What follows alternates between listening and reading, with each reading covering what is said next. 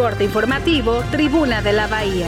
Hola, ¿qué tal? Muy buenos días, ¿cómo estás? Te saluda Rodrigo López Becerril en este miércoles 28 de diciembre. Aguas con las bromas, Día de los Santos Inocentes. Te presento a continuación el resumen informativo de CPS Noticias, Tribuna de la Bahía.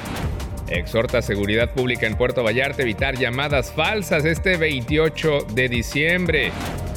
Renuncia el subdirector de Protección Civil de Bahía de Banderas Humberto Figueroa Esquivel, al parecer por falta de apoyos a su actividad.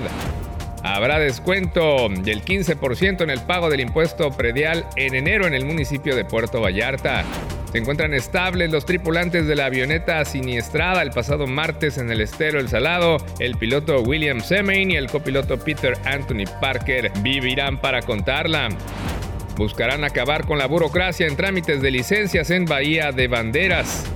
Aumenta la llegada de turistas a la isla del cual este fin de año, mientras los locatarios de algunos de los puestos señalan que han sido víctimas de robos. Te invito a que sintonices la segunda emisión de CPS Noticias a la una de la tarde con Fernanda Bojorques y a las 9 de la noche la tercera con Roberto Almaguer. Te invito a que estés en contacto con la información que generamos CPS Noticias y Tribuna de la Bahía. Estamos en todas las redes sociales. Soy Rodrigo López Becerril. Te deseo lo mejor para este miércoles. Hasta la próxima.